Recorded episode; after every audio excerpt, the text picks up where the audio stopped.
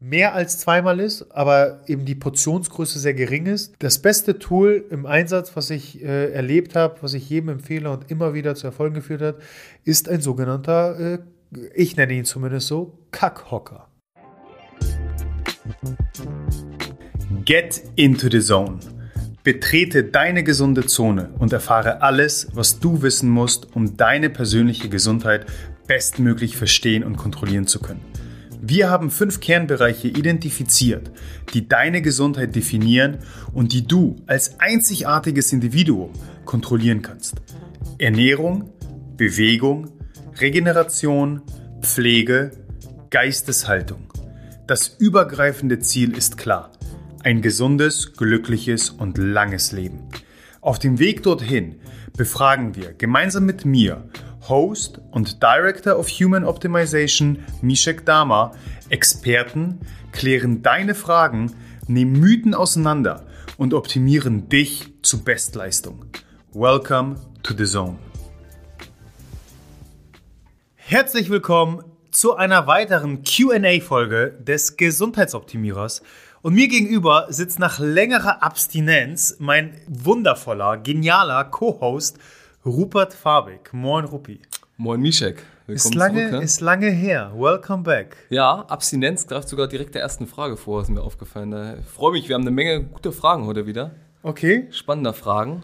Ich äh, bin ganz ohr, ich gehöre ganz dir. Ich muss aber zu Beginn noch einmal meine Unzufriedenheit ausdrücken. Oh. Ja, ich bin ein bisschen gestresst gerade. Äh, du hast mich eben noch schnell was verdrücken sehen. Sah lecker aus. Äh, ja, war, war nichts Besonderes. Äh, Quark mit Erdbeeren und Erdnüssen. Kann man machen. Oh, Erdnüsse im Quark hatte ich noch nie. Echt? Äh, ich, ja? Also ich bin Haptiktyp, ich brauche was Crunchiges ja. immer. Aber ich habe keinen Verdauungsspaziergang gemacht, sondern Stimmt. sitze halt direkt hier jetzt im Studio. Ich weiß nicht, was ich davon halten soll. Nur drei Etagen tiefer. Ja, ich habe genau, hab drei Stockwerke Verdauungsspaziergang gemacht. Ganz untypisch. Ich fühle mich ein bisschen unwohl. Ich will jetzt überhaupt auch nicht drücken. Aber damit ich noch zu meinem Spaziergang komme, lass uns äh, loslegen. Du lass hast schon gesagt, äh, es geht um Abstinenz. Abstinenz, genau. Wir haben ja Fastenzeit und da verzichten ja viele auf das Alkohol. Yes. Einige machen es auch generell. Und ich war jetzt gar nicht mehr kürzlich, das ist schon ein paar Monate her, habe ich mir im exzellenten Fischereihafen-Restaurant mhm. etwas mitgenommen. Lachs auf Grünkohl war es. Und als ich das abholte, fragte mich der Rezeptionist dort, wie viele Leute seid ihr denn? Ja, zwei. Gut, dann geht ihr heute noch zu zweit über den Berg und stellt ihr mir Aha. zwei Unterbergflaschen hin. Aha, das ist irgend so ein. Das ist so ein Verdauungsschnaps. Okay. Und da habe ich überlegt, das ist ja schon recht typisch in ganz vielen Kulturen, dass nach dem Essen ein Verdauungsschnaps gereicht wird. Ob das jetzt ein Uso ist oder hier ein Unterberg. Oh ja. Oder Rakia oder was, Wodka in Polen. der, ja. der, der, geht immer. Ja. Nicht nur zur Verdauung. Genau, gleich als Kickstarter. Und da habe ich mich gefragt, was ist eigentlich dran am Verdauungsschnaps? Hat er wirklich eine verdauungsfördernde Wirkung oder ist das Blödsinn? Ähm, also tatsächlich ist das einer der wahrscheinlich sich am stärksten haltenden Ernährungsmythen, die es da draußen noch gibt. Tatsächlich hat, er, hat der Verdauungsschnaps nichts Förderliches für die Verdauung. Naja, ich muss das doch äh, etwas, etwas spezifizieren, beziehungsweise wenn, dann ist es nicht der Alkohol, welcher hilft. Äh, tatsächlich hat Alkohol als solcher keine verdauungsfördernde Wirkung. Ganz im Gegenteil, er verlangsamt sogar die Verdauung. Denn letztendlich, egal wie gut der Alkohol schmeckt, musst du dir das äh, so vorstellen, Alkohol ist erstmal ein Gift, welcher, ähm, welcher aus dem Körper geschleust werden muss. Und dementsprechend wird der Körper oder dein Verdauungstrakt die Verdauung erstmal beiseite stellen und ruhig legen, um zunächst einmal den Alkohol zu verdauen. Deswegen ist es alles andere als förderlich für die eigentliche Verdauung. Was in manchen Kulturen mit dem Schnaps daherkommt, so ich denke da so an Kräuterliköre, also Jägermeister, sind es eher die, die Bitterkräuter vor allem, aus denen dann oder die zu dem Alkohol dazugesetzt werden, welche verdauungsfördernde Wirkung haben können. Das heißt, ähm, auf der gleichen Idee sind letztendlich sämtliche Kräuterbitter aufgebaut, die du auch so kriegen kannst als Verdauungshelfer Ähm, das sind von, von äh, Licorice, also ähm, jetzt fällt mir der deutsche Name natürlich nicht ein. Lakritz. Ach, Lakritz. Genau, Ja, ja. Äh, von, von Lakritz über Artischocke, Chicorée. Hast du da die unterschiedlichsten Kräuter, die ihm helfen können, die Verdauung zu fördern? Und ja, das stimmt schon. Aber wenn diese halt mit dem Alkohol daherkommen, dann, dann ist das nicht wirklich produktiv. Also letzten Endes wahrscheinlich die entgegengesetzte Wirkung. Ja, genau. Von daher ist es eher ein, ich würde mal behaupten, kulturelles Phänomen, was die Leute ja zusammenbringt Ja. und ein gutes, wohlig warmes Gefühl verursacht, aber die Verdauung nicht wirklich unterstützt. Du gibst mir übrigens gute Vorlagen. Kulturelles Phänomen. Die zweite Frage ist auch nochmal von mir. ich habe kürzlich eine Doku gesehen. An der Stelle nur, wir haben uns nicht, wie immer, im Vorfeld abgesprochen. Niemals. Also von daher, das ist hier, das float einfach Ja? wieder mal. Das passt. Ja, kulturelles Phänomen. Ich habe kürzlich eine Doku gesehen, da ging es um Tokio. Und in Japan ist die Selbstmordrate relativ hoch.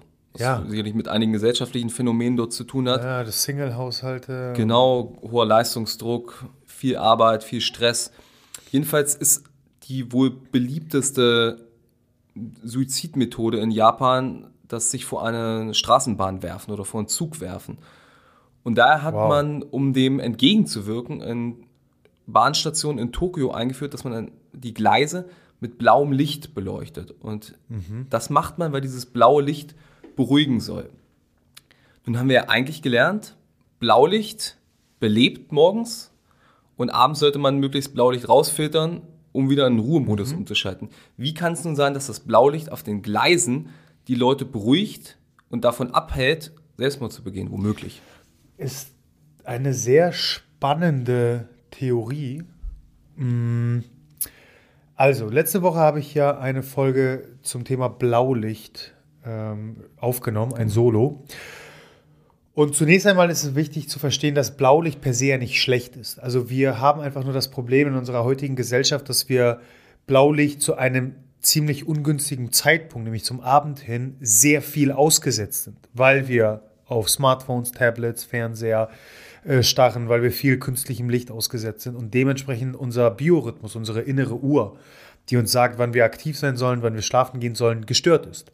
Dadurch die vor allem hormonelle Produktion von Melatonin, unserem Schlafhormon, gestört ist und dementsprechend wir nicht nur schlechter schlafen, sondern das Ganze eben im 24-Stunden-Rhythmus betrachtet auch dazu führt, dass wir morgens nicht wach genug sind, weil nicht nur die Melatoninproduktion am Abend zu spät einsetzt, sondern auch am Morgen die natürliche Cortisolproduktion, welche wir brauchen.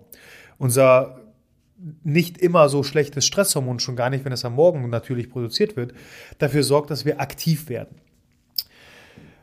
Jetzt kann ich mir das Ganze nur so erklären, also unter der Berücksichtigung des, des äh, zirkadianen Biorhythmus macht das abendliche Herumschlendern auf äh, den tokioschen äh, Bahnhöfen wenig Sinn, wenn es darum geht, die Schlafqualität zu optimieren.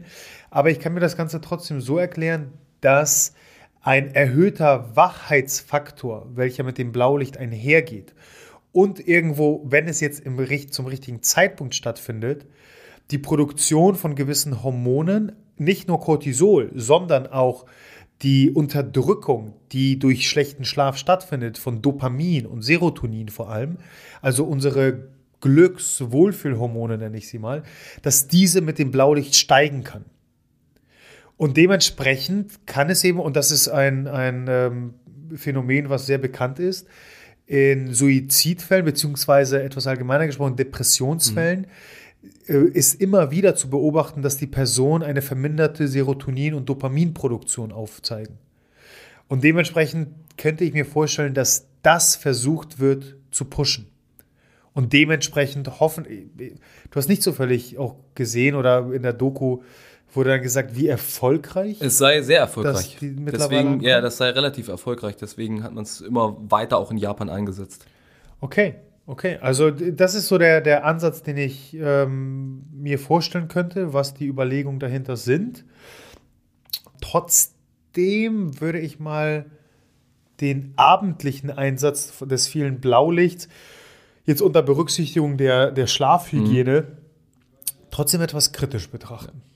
Heißt aber, wenn man depressiv ist, einfach mal ein bisschen rumrandalieren, dann kommt das Blaulicht irgendwann Ja, ja, ja, also genau, und so, so wie, wie du abends eben das Blaulicht meiden solltest, vor allem am Morgen, wenn du eine Lethargie, Müdigkeit äh, verspürst, wenn du wirklich an, dich angeschlagen fühlst, ich will nicht sagen depressiv, aber äh, eine Art Vorstufe, dann solltest du auf jeden Fall eine Lichttherapie mit Blaulicht in Erwägung ziehen. Das ist meine Taktik morgens. Wir haben ähm, auch in der letzten Folge vorgestellt einen tollen Partner, Nomad Performance. Die vertreiben die Pro Peak Lichtbrille. Und das ist letztendlich eine Blaulichtbrille, wo du die Gläser austauschen kannst. Zum Abend hin klassisch orangene Gläser, um Blaulicht zu blockieren. Am Morgen kannst du blaue Lichter einlegen und du hast zusätzlich ganz spezielle LED-Leuchten oben im Rahmen, welche dir genau die Dosierung des Blaulichts geben, so wie es morgens das Sonnenlicht enthält. Und dementsprechend helfen eben dein, dein Schlaf-Wach-Rhythmus, also dein, deine zirkadiane ähm, innere Uhr richtig zu stellen. Also wohl den Polizisten, die Frühdienst haben. Yes. Jetzt steigen wir mal ein in die Zuschauerfragen. Let's go. Genug mit Blaulicht. Wir gehen richtig tief in den Körper wieder rein und beginnen mit Muskelkater. Helfen BCAAs bei starkem Muskelkater? Ja, können sie. Also, um, um das Ganze erstmal aufzudröseln, BCAAs ähm, ist die Abkürzung für Branched Chained Amino Acids und dabei handelt es sich ganz genau genommen um drei Aminosäuren, Valin, Leucin, Isoleucin, welche essentiell sind. Das heißt, wir müssen sie als Teil von Proteinen äh, mit der Nahrung aufnehmen, weil unser Körper sie selbst nicht herstellen kann. Und äh, vor allem Leucin unter den dreien, aber alle drei mehr oder weniger, sind sehr stark in der sogenannten Proteinbiosynthese beteiligt. Das ist der Prozess, der letztendlich dafür sorgt, dass wir aufgenommenes Eiweiß in körpereigenes Eiweiß umbauen, umsetzen, heißt Muskulatur aufbauen können. Dementsprechend sind BCAAs sehr wohl an regenerativen Prozessen beteiligt und können dementsprechend helfen. Die Frage ist jetzt nur, sind BCAAs die sinnvollste, beste Option? Weil im Endeffekt, äh, naja, für den Regenerationsprozess brauchen wir grundsätzlich Proteinstrukturen. Nur BCAAs helfen auch nicht weiter, weil du dann zwar den, ich sag mal, den, den Trigger setzt für diesen äh, Prozess, die Proteinbiosynthese, es aber trotzdem an, an Fundament fehlt, an, an äh, weiteren Strukturen. Dementsprechend, wenn es in diesem Supplement-Bereich sich bewegt, empfehle ich eher EAAs, also Essential Amino Acids. Dabei handelt es sich eben nicht nur um diese drei, sondern um alle neun essentiellen Aminosäuren, sodass etwas mehr Substanz mitkommt. Oder man kann durchaus auch in Erwägung ziehen, den Eiweißanteil grundsätzlich höher zu gestalten. Und das geht auch durch einen Eiweißshake. Das heißt, grundsätzlich, Proteine sind für regenerative Prozesse zuständig und können dabei helfen, Muskelkater zu verhindern. Beziehungsweise verhindern ist etwas zu viel gesagt, denn der Muskelkater als solcher, das sind ja mikroskopisch kleine Faserrisse in der Muskulatur letztendlich, die wir erleiden. Und diese sind in erster Linie davon abhängig, wie hart du trainierst. Und ob du über deine natürliche Schwelle weit darüber gehst. Aber grundsätzlich ist der Proteinanteil in der Ernährung extrem, extrem entscheidend, um eben, ich sag mal, nach, dem, nach einer harten Einheit ein, zwei Tage einen angenehmen Muskelkater zu haben oder die nächsten fünf Tage nicht auf Toilette gehen zu können. Was hältst du eigentlich von dem Trend von diesen BCAA Energy Drinks, die es jetzt überall gibt?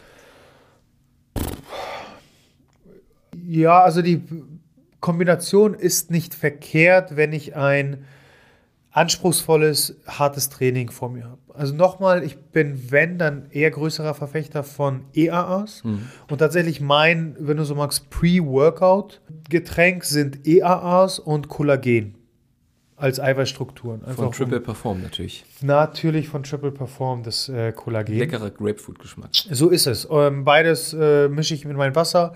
Ich optimiere dadurch meinen Wasserhaushalt. Das heißt, ich starte mein Training mit 500 bis 700 ml Wasser um ordentlich hydriert zu sein, eine, eine Prise Salz, ähm, weil ich durch den Schweißverlust im Training da natürlich auch einen Mikronährstoffverlust erleide und dann eben die EAAs hinzu.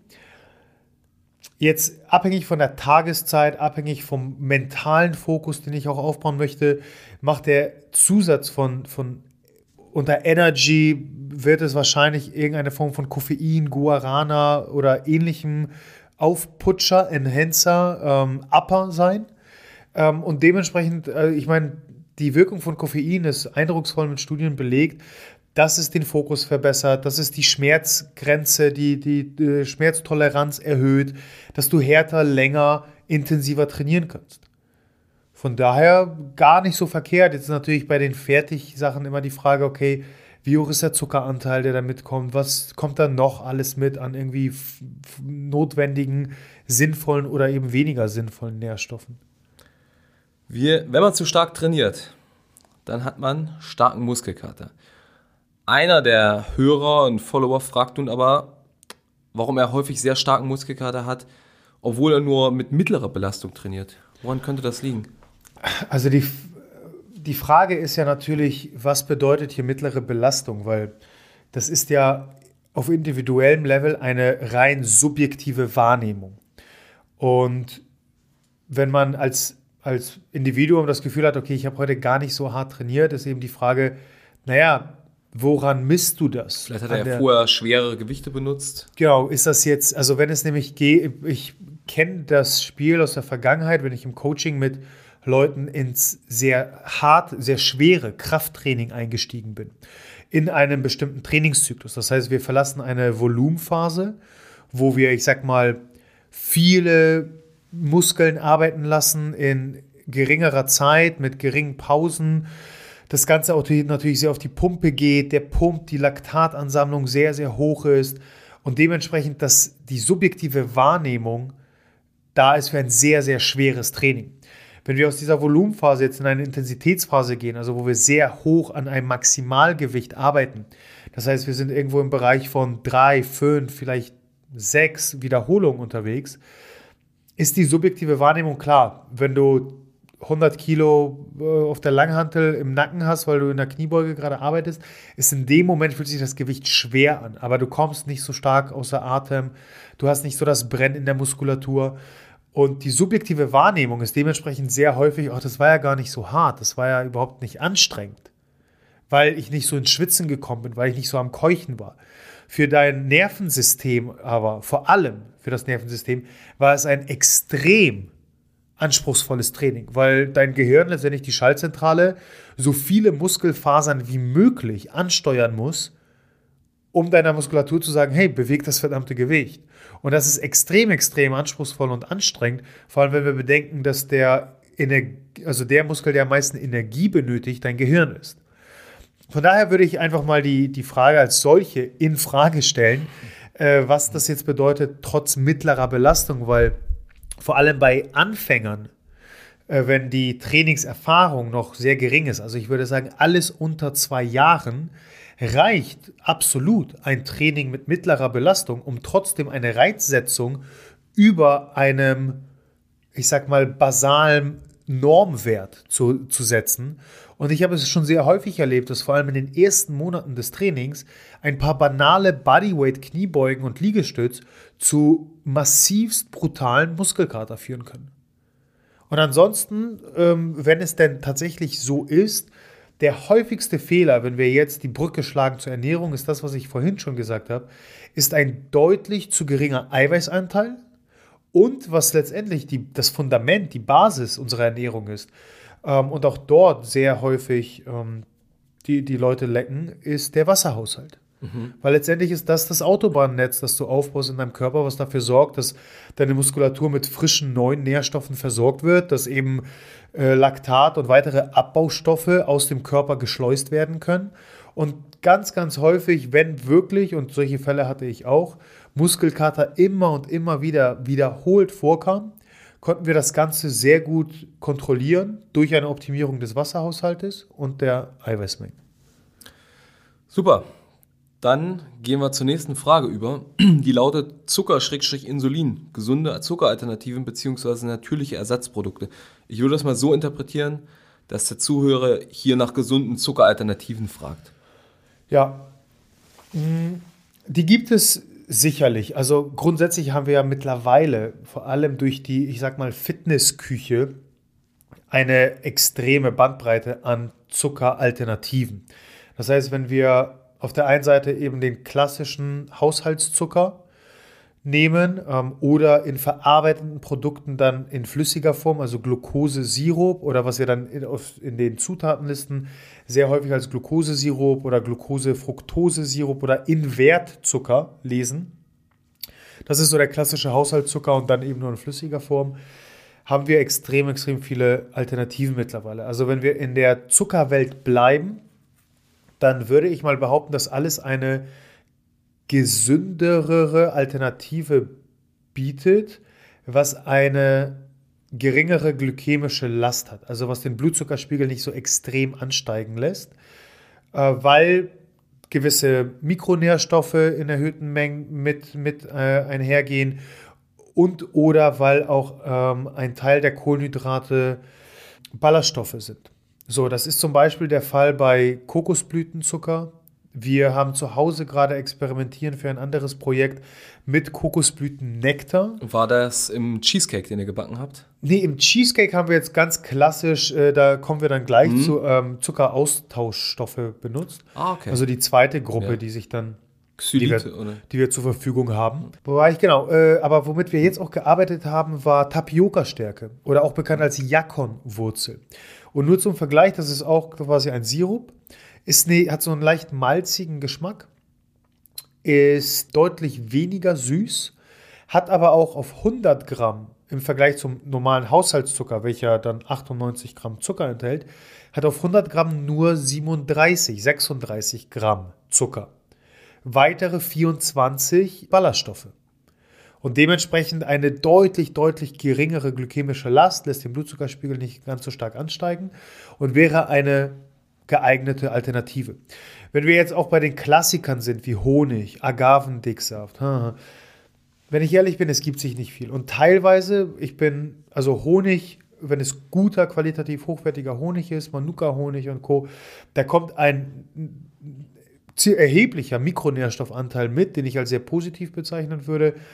Aber vor allem, wenn wir beim Agavendicksaft landen, haben wir einen höheren Fructoseanteil als im normalen Haushaltszucker. Und Fructose in größeren Mengen kann durchaus sehr problematisch sein, weil unser Körper, ich will da jetzt nicht zu sehr in die Materie einsteigen, aber Fructose, also Fruchtzucker, anders verstoffwechselt als, als zum Beispiel Glucose. Aber genau, das sind so die Alternativen, die sich, die sich da bieten. Und wenn man jetzt zusätzlich zum Zucker auch auf Kalorien verzichten möchte, dann landen wir halt im Bereich der Zuckeraustauschstoffe. Und da müssen wir unterscheiden zwischen Zucker, ähm. Das sind die Sachen, die wir vor allem in festen Nahrungsmitteln wiederfinden, in Eiweißriegeln, in Kaugummis. Also das sind dann in der Regel die, die alle mit it enden. Mhm. Xylit, Xylit, wie du ja. gesagt hast. Äh, Birkenzu auch als Birkenzucker bekannt. Da ist nur das Problem, in größeren Mengen wirken die abführend. Von daher äh, hat da jeder so seine, glaube ich, äh, Toleranzschwelle. Deswegen steht aber auch auf jeder Kaugummipackung drauf, kann in größeren Mengen äh, abführend wirken. Und dann haben wir noch äh, die Zuckeraustauschstoffe, welche eher in flüssigen Sachen verwendet werden, also in der Coke Zero und Co. Äh, das sind dann Aspartam, Acesulfam K, Zyklamat, Saccharin, auch dort würde ich, auch wenn es als natürlicher äh, programmiert, wollte ich sagen, reklamiert wird, äh, Stevia mit, mhm. mit äh, zuordnen. Und da sparen wir tatsächlich komplett auch die Kalorien. Die Studienlage ist da sehr weit auseinander. Wäre jetzt meine Nachfrage gewesen, weil gerade Aspartam steht ja sehr in der Kritik. Ja, also Aspartam stand sehr lange mhm. als krebserregend irgendwie in den Schlagzeilen bis äh, sich herausgestellt hat, dass es eine furchtbar schlecht durchgeführte Studie an Ratten war, welche mittlerweile mehrmals äh, widerlegt wurde. Und dementsprechend äh, kann ich da erstmal ähm, alle beruhigen. Äh, auch der Name Rattengift.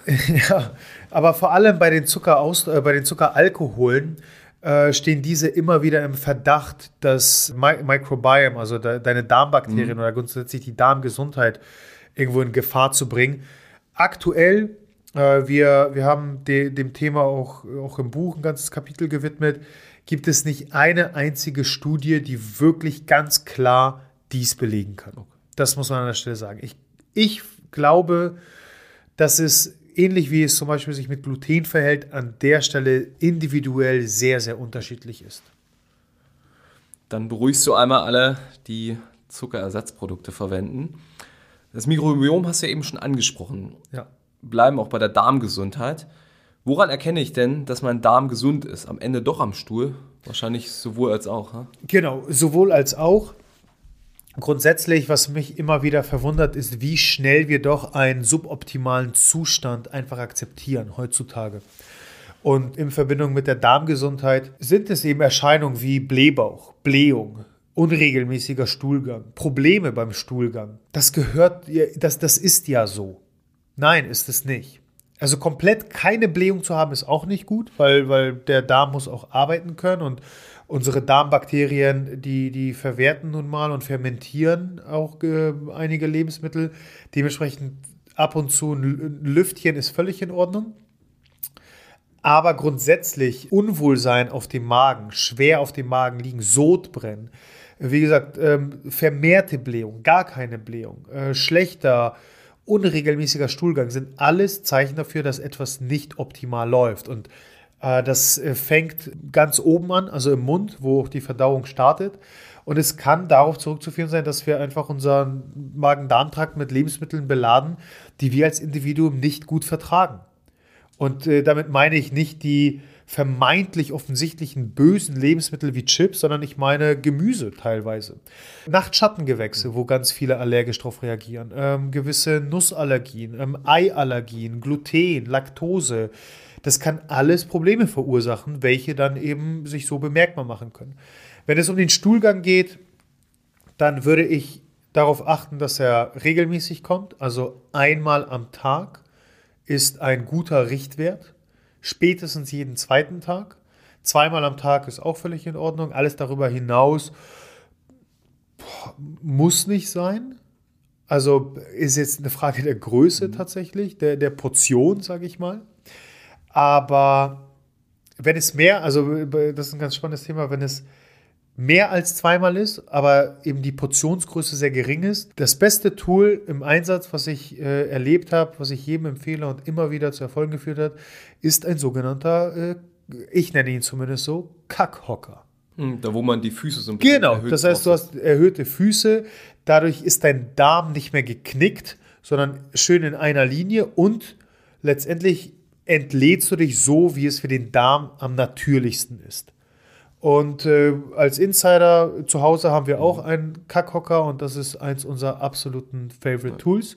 Es hilft enorm. Es mag so banal klingen, aber ähm, die Toilette ist eine recht moderne Erfindung. Ja, ist übrigens auch, wir waren vorhin bei kulturellen Themen, ist so eine typisch westliche Sache. Es gibt Absolut. Die, die, Häl ja. die Hälfte der, der, der Weltbevölkerung äh, verrichtet ihr Geschäft in, in der tiefen Hocke. Mhm. Also von daher ist es sehr natürlich und äh, eben unter kultureller Berücksichtigung erstmal etwas komisch, aber eigentlich das Natürlichste der Welt. Das heißt, darauf würde ich achten, was den Stuhlgang eben als solchen auch angeht, würde ich tatsächlich mal einen Blick in die Schüssel werfen. Wenn größere Nahrungspartikel enthalten sind, dann ist deutlich, dass einfach bestimmte Lebensmittel nicht gut verdaut werden.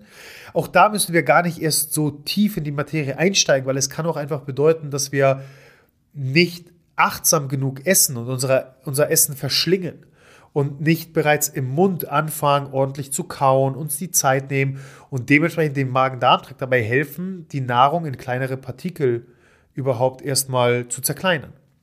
Ähm, ich würde aber auch darauf achten, welche Form tatsächlich der Stuhlgang hat. Wenn er zum Beispiel sehr fettig ist, dann kann auch das darauf zurückzuführen sein, dass der Körper nicht gut oder, oder zu viele Fette aufgenommen werden, beziehungsweise ähm, es auch sein kann, dass der äh, Magen-Darm-Trakt nicht genügend, in dem Fall Lipase, also Enzyme bildet, die Fett aufspalten können und dementsprechend der Stuhlgang sehr fettig ist, was ein Problem darstellen kann, weil das auch bedeutet, dass die Absorption von vor allem fettlöslichen Vitaminen, ganz, ganz wichtig, also Vitamin D zum Beispiel, äh, stark vermindert ist. Das heißt, darauf würde ich schon achten und jedes Gefühl von Unwohlsein, Unregelmäßigkeit auf jeden Fall kritisch beleuchten. Da du eben die Eiallergie angesprochen hast, schiebe ich nochmal eine spontane Frage von mir ran. Na? Mir ist es aufgefallen, wenn ich Eier esse, vor allem in Form von Omelette, dass ich dann die nächsten Stunden danach immer wieder ein bisschen was von spüre. Sei es, dass ich aufstoßen muss oder dass ich immer das Gefühl habe, so vom Magen bis zum Rachen hoch, Mhm. aber nochmal das Ei zu, zu spüren, zu schmecken, dass das bei mir relativ lange anhält. Und ich auch einen recht schweren Magen habe. Deutet das auf eine Eiallergie hin oder hat das andere Gründe? Und das hast du nur beim Omelett? Vermehrt, ja. Also wenn ich jetzt das in hart gekochter Form oder Spiegelei esse, ist es nicht so deutlich. Also ich würde auf jeden Fall mal die, die Menge beachten. Ist es bei einem, zwei, drei, vier Eiern soweit, weil die Dosis macht das Ja. Gift. Äh, dann kann ich es mir insofern schlecht vorstellen. Also wir kriegen häufig ein Problem, auch was die dann ähm, Absorption von anderen Nährstoffen, vor allem Biotin zum Beispiel angeht, ein Problem, wenn das Eiweiß nicht durchgekocht ist. Am verträglichsten, ähm, auch von der biologischen Wertigkeit, am höchsten sind Eier, wenn das Ei klar, also oder Eiweiß, durchgekocht ist, das Eigelb möglichst roh. Also zum Beispiel ein Sunny Side Up. Ja. Aber, also das ist kein gutes Zeichen, äh, wenn ich ehrlich bin, weil Eier normalerweise eine sehr gute Verdaulichkeit mit sich bringen und nicht zu den Lebensmitteln gehören, die schwer im Magen liegen sollten. Kann tatsächlich daran liegen, dass das Eiweiß nicht komplett durch ist. Die, das Risiko ist hier beim Omelett deutlich höher. Beim Ja. hartgekochten Ei ist das kein Problem.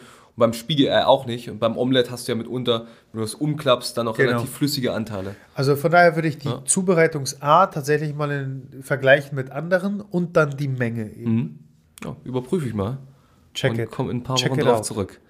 Äh, ein paar Wochen zurück, wieder mal das Stichwort. Du hattest vor zwei Wochen einen sehr interessanten Gast hier und ihr habt über Sex gesprochen. Katrin, ja. Absolut lohnenswerte Folge. Bin auch gespannt Hast auf die du- hast du auch Fortsetzung. reingehört? Klar. Ja. Super spannend. Ja. Ich habe es extrem genossen, weil es einfach immer noch leider und auch im Nachgang haben wir noch lange gesprochen, uns alle betrifft, uns alle interessiert und die wenigsten von uns da problemlos mit durch die Welt gehen. Und trotzdem ist es immer noch so ein Tabuthema, äh, beziehungsweise wo wir wirklich Probleme haben, uns unseren nahesten, unseren engsten Menschen gegenüber zu öffnen. Und viele von uns einfach diese Probleme mit sich tragen. Definitiv, ja. Die Also Frage hierzu dreht sich nicht unbedingt um Probleme bei der Performance, aber es geht um Verhütung. Verhütung unter Gesundheitsaspekten und maximaler Sicherheit bezüglich Hormone bei der Frau. Kann mir vorstellen, dass es so ein bisschen auf die Pille abziehen könnte. Ja, ähm, glaub, so, so verstehe ich das auch. Also egal jetzt in welcher Form, ob Pille, Spirale, Babypille und wa was es da alles gibt. Also grundsätzlich kann ich dazu nur sagen, dass ich kein Fan von hormoneller Verhütung bin, beziehungsweise allgemein der Hinzugabe von Hormonen von außen, wenn es nicht extrem notwendig ist. Äh, ja, natürlich hat die Pille einen extrem hohen Convenience-Aspekt, vor allem in einer Beziehung, ähm, der, der sich nicht von der Hand weisen lässt und äh, auch einen doch sehr, sehr hohen Sicherheitsfaktor. Wenn es aber wirklich um die Gesundheit des Individuums geht, sehe ich jegliche hormonelle Zugabe äh, von außen ins System als sehr, sehr kritisch. Dementsprechend äh, verhüten Domi und ich auch, äh, oder verhüten Domi und ich nicht mit der Pille, sondern auf natürliche Art und Weise. Und da haben wir tatsächlich einige Optionen, Möglichkeiten, die, wenn man den eigenen Körper sehr gut kennt, also für die Frau vor allem extrem entscheidend, den Zyklus sehr genau trackt, wie man das Ganze eben beeinflussen kann. Also von, von der Temperaturmethode bis zur Überprüfung äh, der Cervix-Schleimhaut. Ähm, dann gibt es die Kalendermethode, ähm, symptothermale Methode. Also es gibt unterschiedliche Möglichkeiten, die letztendlich alle darauf abzielen, ganz genau den, den Zyklus zu betrachten und zu wissen, wann die fruchtbaren und wann die unfruchtbaren Tage letztendlich sind. Und dieses geschieht dann eben anhand der Überprüfung der Körpertemperatur zum Beispiel. Und grundsätzlich unterteilen wir den weiblichen Zyklus in die, äh, ich spreche mal von der Wonder Woman Phase, also die Follikularphase, ähm, Abschluss PMS bis Eisprung. und dann die Grinch-Phase von äh, Ovulation bzw. Eisprung bis PMS-Beginn. Äh, und die fruchtbarsten Tage starten und dementsprechend muss man das einfach sehr, sehr gut tracken. Ähm, ungefähr drei bis fünf Tage vor Ovulation, also vor dem Eisprung, bis zwölf, 12 bis 24 Stunden nach Ovulation. Manche Frauen behaupten, dass sie ganz genau wissen, wann die Evolution ist. Die spüren das. Ich glaube, wenn man eine sehr starke Verbindung mit sich selbst, selbst hat, seinen Körper sehr gut kennt, das Biofeedback des Körpers berücksichtigt, kann ich mir das sehr gut vorstellen. Aber eben durch genaue Kontrolle ähm, des Zyklus, denke ich, kann man das sehr gut eben tracken und dementsprechend eben planen, wann sind die fruchtbaren Tage, wann sollten wir lieber die Füße stillhalten und wann sind die unfruchtbaren Tage, wo es einfach biologisch nicht möglich ist. Und wenn es jetzt wirklich um die Gesundheit des Individuums geht, würde ich schon behaupten, dass das die beste Möglichkeit ist, die beste Methode und sie ist deutlich sicherer, als dass man es glauben mag. Mhm. Tatsächlich, als ich das erste Mal gehört habe, dachte ich, oh, das kann ja gar nicht sein. Sehr riskant. Für mich klang das auch nach einem sehr, ja. sehr riskantem Unterfangen, ja. jetzt irgendwie anhand der Temperatur äh, das wahrzunehmen. Aber Tatsache ist, dass wir doch ähm, also gew gewissen biologischen Reaktionen unterliegen, wo wir das eben dann doch sehr gut runterbrechen mhm. können. Die nächste Frage können wir, glaube ich, kurz abhandeln. Das hattet ihr vor einigen Wochen schon mal. Was haltet ihr von Insektenprotein? Oh ja, hatten wir tatsächlich. Also ich glaube, für die längere Antwort ähm, in den letzten QA einfach äh, nochmal reinhören. Aber grundsätzlich auf den Punkt. Unter gesundheitlichen Aspekten sehr spannend, eine tolle Alternative. Grundsätzlich, sofern keine auf individuellem Level Allergien, Unverträglichkeiten vorliegen, bin ich ein sehr großer Fan, sich so breit wie möglich aufzustellen in seiner Nahrungsaufnahme. Und dementsprechend, je mehr Eiweißquellen wir für, zur Verfügung haben, umso besser, umso variabler können wir unsere Nahrung gestalten. Unter Nachhaltigkeitsaspekten super spannend, äh, also äh, extrem. Ähm, unter ethischen Aspekten denke ich auch. Unter kultureller Betrachtung, vor allem also in unserer Gesellschaft, sehr schwierig, glaube ich, zu etablieren. Ich würde mal behaupten, wie so häufig stehen die kulturellen Grenzen dem sehr entgegen und werden ein Grund dafür sein, dass es zumindest in den nächsten Jahren eine extreme Nische bleibt. Ich kann mir kaum vorstellen, in der breiten Masse, wir leben ja als äh, moderne High-Performer, als Biohacker ja auch sehr schnell in unserer Bubble und jeder trinkt nur noch vegane Milch, äh, beziehungsweise irgendwie Milchalternativen und ähm, alle nutzen irgendwie einen Eiweißshake, wir, wir, sind, wir, sind, wir könnten nicht weiter davon entfernt sein. Ich glaube, der ganze Milchalternativenmarkt macht momentan in Deutschland 1,7 Prozent aus. Ja. Aber gefühlt, also in meinem Freundeskreis. Gefühlt sind es 40 Prozent. Genau, ich ja. würde sagen, tatsächlich in meinem gesamten Bekanntenkreis sind es mindestens die Hälfte, mhm. die keine Milch trinken. Aber in der breiten Masse sind wir weit davon entfernt. Und ich glaube, genauso wird es sich hier verhalten.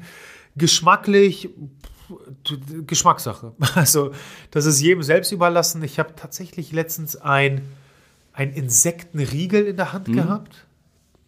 Jetzt versuche ich mich an den Namen zu erinnern. Ganz kurzer Se Sen Senso, Senseo. So eine, so eine silberblaue Verpackung. Seneo. Tut mir leid. Ich, ich muss es rausholen. Ich versuche es in die Shownotes zu packen. Der mega war. Ich ja. glaube, 70 Prozent ähm, Grillenmehl und wirklich auch die Zutatenliste liest sich hervorragend, kurz und knackig, alles nachvollziehbar. Ich habe aber auch andere Riegel gegessen, da hat es, die wurden dann als Insektenriegel äh, beworben und dann hattest du irgendwie einen fünfprozentigen Anteil mhm. und die Dinge haben trotzdem scheiße geschmeckt. Ja. Ich habe auf der Internorga mal einen Insektenburger probiert. Aha. War ganz okay. War ein bisschen trocken, so Falafel ähnlich, wobei ich da das Original noch bevorzugen würde. Ja, also genau, geschmacklich unterschiedlich. Ich habe mich tatsächlich in Thailand im Urlaub an, an zahlreiche Insekten gewagt, in unterschiedlichen Darreichungsformen. Wie bitte? Welche Insekten? So diese mit, mit ganz vielen Beinen, die ekelhaft aussehen. Okay, aber das also finde ich noch okay. von einer so Heuschrecke ja. über, über Würmer, Ähm, äh, So et- Raupen, Maden, da würde es bei mir ja, ja, aufhören. äh, das auch. Und dann auch etwas, was wie, ich sag mal, wie so ein kleiner Skarabäuskäfer aussah. Ähm, das meiste dann irgendwie frittiert und knusprig. Also ich als Haptiktyp wieder dachte erstmal, oh geil, crunchy. Mhm. Geschmacklich jetzt nicht, nicht so meins. Hat mich auch trotz der großen Neugier, die ich immer wieder habe, schon Überwindung gekostet. Ja. Und, und das sag ich. Und nochmal, wenn ich jetzt an die breite Masse denke, sch schwierig, schwierig, das wirklich zu etablieren. Mal Mehlwürmer probiert, so, die eigentlich zum, für Angelhaken gedacht waren. Ja. Die schmecken so ein bisschen nussig im Entfernten, würde ich sagen. Geht, aber auch ähnlich wie du sagst, so kann man essen, aber muss jetzt nicht dauerhaft sein. Ja, also auch wenn du drüber nachdenkst, wie momentan die Darreichungsform ist, also wir sind ja noch weit davon entfernt, dass du zum Supermarkt um die Ecke gehst und dann, äh, keine Ahnung, Wüsste jetzt Me- kein Me- wie du Supermarkt herkömmlicher Art, wo ich Mehlwürmer kriege oder Insektenriegel. sagst, nee. Von daher, ich denke, das wird noch dauern, aber auf jeden Fall mal ein Versuch wert. Ja. Zumindest irgendwie so als im, im Riegel oder so. Definitiv. Wir sind schon bei der vorletzten Frage angekommen. Hau raus. Die Auswirkung von Schlafqualität auf die HPA-Achse. Mal die andere Korrelationsrichtung. Ja, äh, die, die ähm, Auswirkungen sind massivst. so viel äh, können wir sagen. Also die HPA-Achse, nur um das einmal aufzudröseln, Hypothalamus, Pituitary, also auf Englisch, also ähm, ähm, Hypophyse, quasi sitzt unterm Hypothalamus im Gehirn, ähm, ein, ein ganz, ganz kleiner Bereich. Und das A steht für die, ähm, äh, na, jetzt habe ich den englischen, äh, Adrenals, also die Nebennierenrinde. Und letztendlich ist das unsere hormonelle Achse, die am Ende über eben diese Kaskade an hormonellen Prozessen dazu führt, dass unsere Nebennierenrinde äh, Cortisol ausschüttet. Äh, der Schlaf hat, ich würde mal behaupten, die größten Auswirkungen eben als äh, Kontrastprogramm dazu. Denn äh, über die HPA-Achse sorgen wir dafür, dass wir tagsüber Cortisol ausschütten, dass wir dementsprechend aktiv sind, wach sind und, und bereit. Naja, wir, wir arbeiten, wir performen, wir trainieren. Dafür müssen wir nun mal ein gewisses Level an, an äh, Wachsamkeit mit uns bringen. Dementsprechend ähm, ist dafür die HPA-Achse zuständig. Aber das Ganze im Yin- und Yang-Prinzip funktioniert halt nur, wenn es in der richtigen Balance ist. Und was wir heutzutage erleben durch erhöhte Stresslevel, durch ähm, das, ich würde mal behaupten, erstmal nicht kennen von Ausgleichsmöglichkeiten, wie das banale, simple Box-Breathing, führt es dazu, dass unsere HPA-Achse ständig quasi angetriggert wird, gesteuert wird und permanent quasi wie so eine rote Alarmleuchte am, am äh, Feuern ist. Und dementsprechend das System häufig aus der Balance ist. Einer der größten oder wichtigsten Faktoren, die dafür sorgen, dass wir wieder eine gesunde Cortisolproduktion erfahren, welche auch mal pa Ruhezeiten, Pausenzeiten erhält, ist eben der Schlaf, weil der Schlaf, vor allem die Melatoninsekretion, also die Melatoninausschüttung, einer der entscheidendsten Faktoren ist, die dafür sorgen, dass die HPA-Achse, also letztendlich die Cortisolproduktion, die am Ende ähm, passiert, diese gehemmt wird, unterdrückt wird. Von daher, je besser wir schlafen, umso besser kriegen wir eben dieses Yin- und Yang-Prinzip hin, wenn es um unsere HPA-Achse geht. Von daher, wir, wir reden sehr häufig von unserem Mantra Walk, Breathe, Hydrate. Und das sind eben diese aktiven Elemente, die wir tagsüber angehen wollen. Aber das Ganze, würde ich mal behaupten, funktioniert immer nur auf dem sprichwörtlichen Bett des Schlafes als wirklich extrem wichtiges, wenn nicht das wichtigste Fundament, auf dem wir das Ganze aufbauen. Dann sind wir beim Schluss. Und das ist ein Klassiker. Kommt immer wieder die Frage, welche Supplemente sollte ich nehmen und wo bekomme ich sie her? Mischek, die Bühne gehört dir. Den Text kannst du, glaube ich, runterbeten. Ja, also ich will das gar nicht so wei weit ziehen, weil es auf individuellem Level dann natürlich ganz unterschiedlich ist, was wir brauchen, was wir benötigen. Aber wir sprechen ja ganz häufig von so unserer Top 5, wo ich Big mal behau- Five. Ja, genau, unsere Big Five Supplements, wo ich mal behaupte, dass jeder, ah ja, damit stehe ich mir natürlich selbst im Weg, ne, wenn ich immer vom Individuum spreche. Aber die meisten, sagen wir mal, definitiv profitieren werden. Und das ist Magnesium, Omega-3, Vitamin D, Kollagen und Verdauungsenzyme. Die letzteren beiden, also Kollagen und Verdauungsenzyme, vor allem im erhöhten Alter. Und damit würde ich, Rupi, wir nähern uns dem Ganzen, Ja, ich- alles ich weiß, ich das äh, über 35 sagen. Ab dem 25. Lebensjahr fangen wir an, Kollagen abzubauen. Wir nehmen es nicht annähernd mit der Nahrung genügend auf.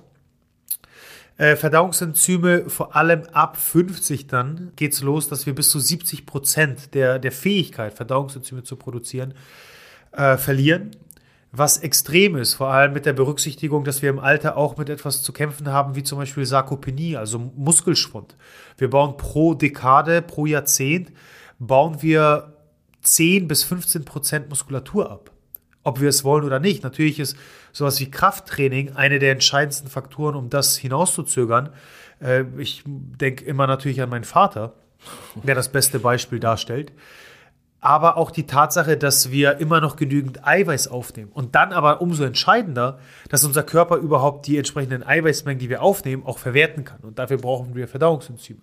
Das heißt, das ist so die Top 5, wo ich immer wieder wirklich in der breiten Masse von jung, alt, männlich, weiblich, egal mit welcher Zielsetzung immer wieder gesehen habe, davon profitieren wir. Weil die anderen drei, also Magnesium, Omega-3 und Vitamin D, die Stoffe sind, wo wir uns einfach schwer tun, durch unsere Ernährung, durch unseren Lifestyle genügend davon aufzunehmen. Wir sitzen, so wie jetzt auch, äh, trotz äh, strahlender Sonne ausnahmsweise mal in Hamburg, äh, in, in unserem Kämmerchen, kann ich jetzt nicht sagen, in unserem hier High-End-Studio, aber wir sitzen im, äh, drin. Und, und so sieht der, der meiste Tag aus. Das heißt, selbst wenn die Sonne scheint, sitzen wir im, im Gebäude oder wir haben Kleidung an, wir laufen nicht nackt durch die Gegend und lassen die Sonne auf unsere Astralkörper strahlen. Äh, wir essen nicht mindestens äh, das Äquivalent von anderthalb bis zwei Kilo fettem Fisch pro Woche, um, un- unsere Omega-3-Level zu decken. Und auch ähm, was die Magnesiumzufuhr angeht, hat unser moderner Lebensstil, hoher Kaffeekonsum, Stress, wenig Schlaf, das sind alles Prozesse, die extrem viel Magnesium, also dieses essentielle Mineral ziehen, dafür gesorgt, dass wir nicht genügend aufnehmen.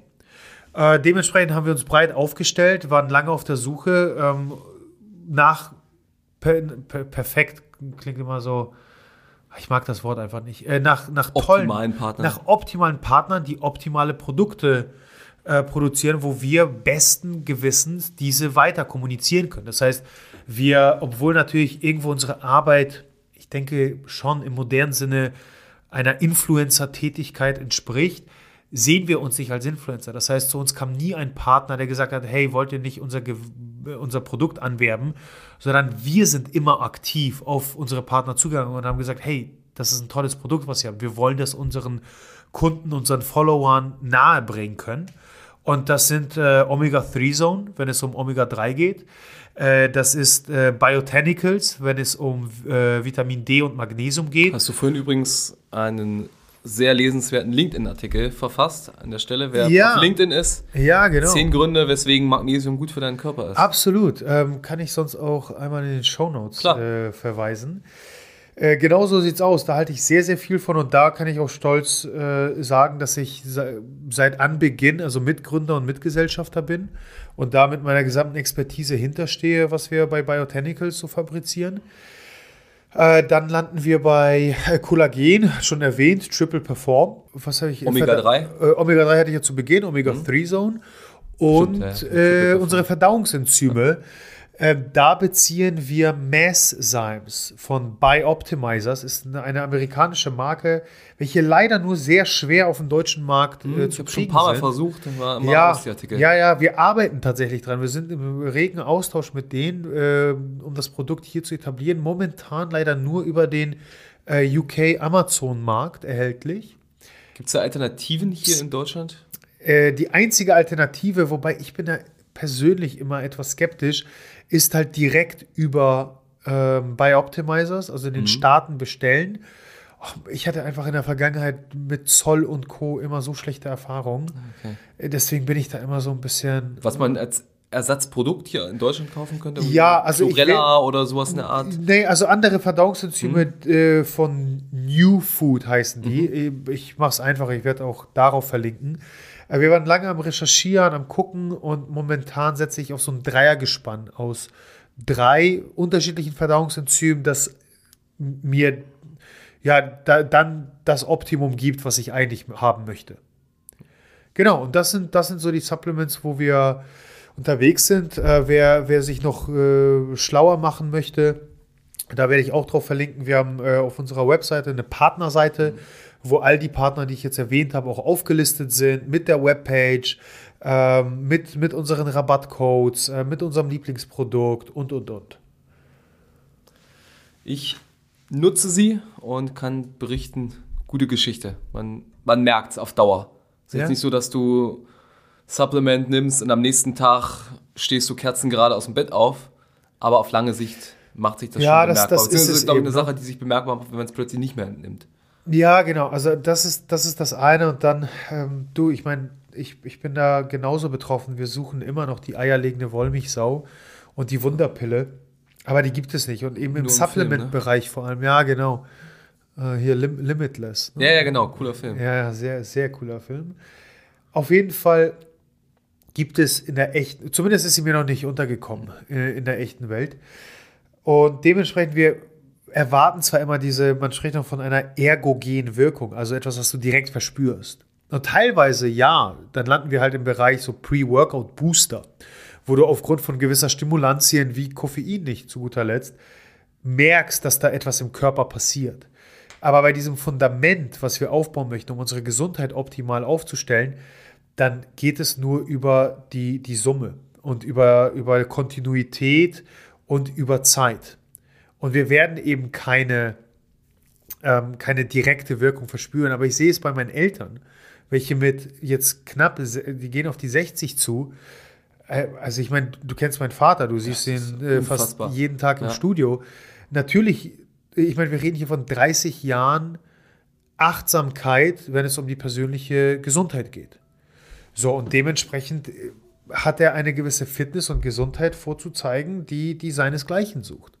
Aber genauso haben wir jetzt seit einem Jahr seine doch äh, nicht, also unerheblichen äh, Schulterschmerzen in den Griff bekommen, dank Omega-3, was eine extrem antientzündliche Wirkung äh, hat, und einer Kollagensupplementierung, welche seinen ganzen passiven Bewegungsapparat stützt und nährt. So, und de dementsprechend, ähm, es ist eine Investition in deine Gesundheit. Immer lohnenswert.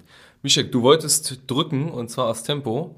Ja, yes, ich muss einen Verdauungsspaziergang machen. Genau, wollte gerade sagen, es ist einigermaßen gelungen. Jetzt kannst du da einen Verdauungsspaziergang nachholen. Grandios. Haben die Folge im Kasten. Was gibt's als nächstes bei dir? Äh, Ein Gast ist wieder Fo- dran, ne? Wie bitte? Ein Gast müsste wieder dran sein. Nee, wir haben tatsächlich, weil es äh, zeitlich so gepasst hat, ähm, das vorgezogen. Nächste Woche gibt es ein Solo meinerseits. Magst du das Thema verraten oder gibt es eine Überraschung?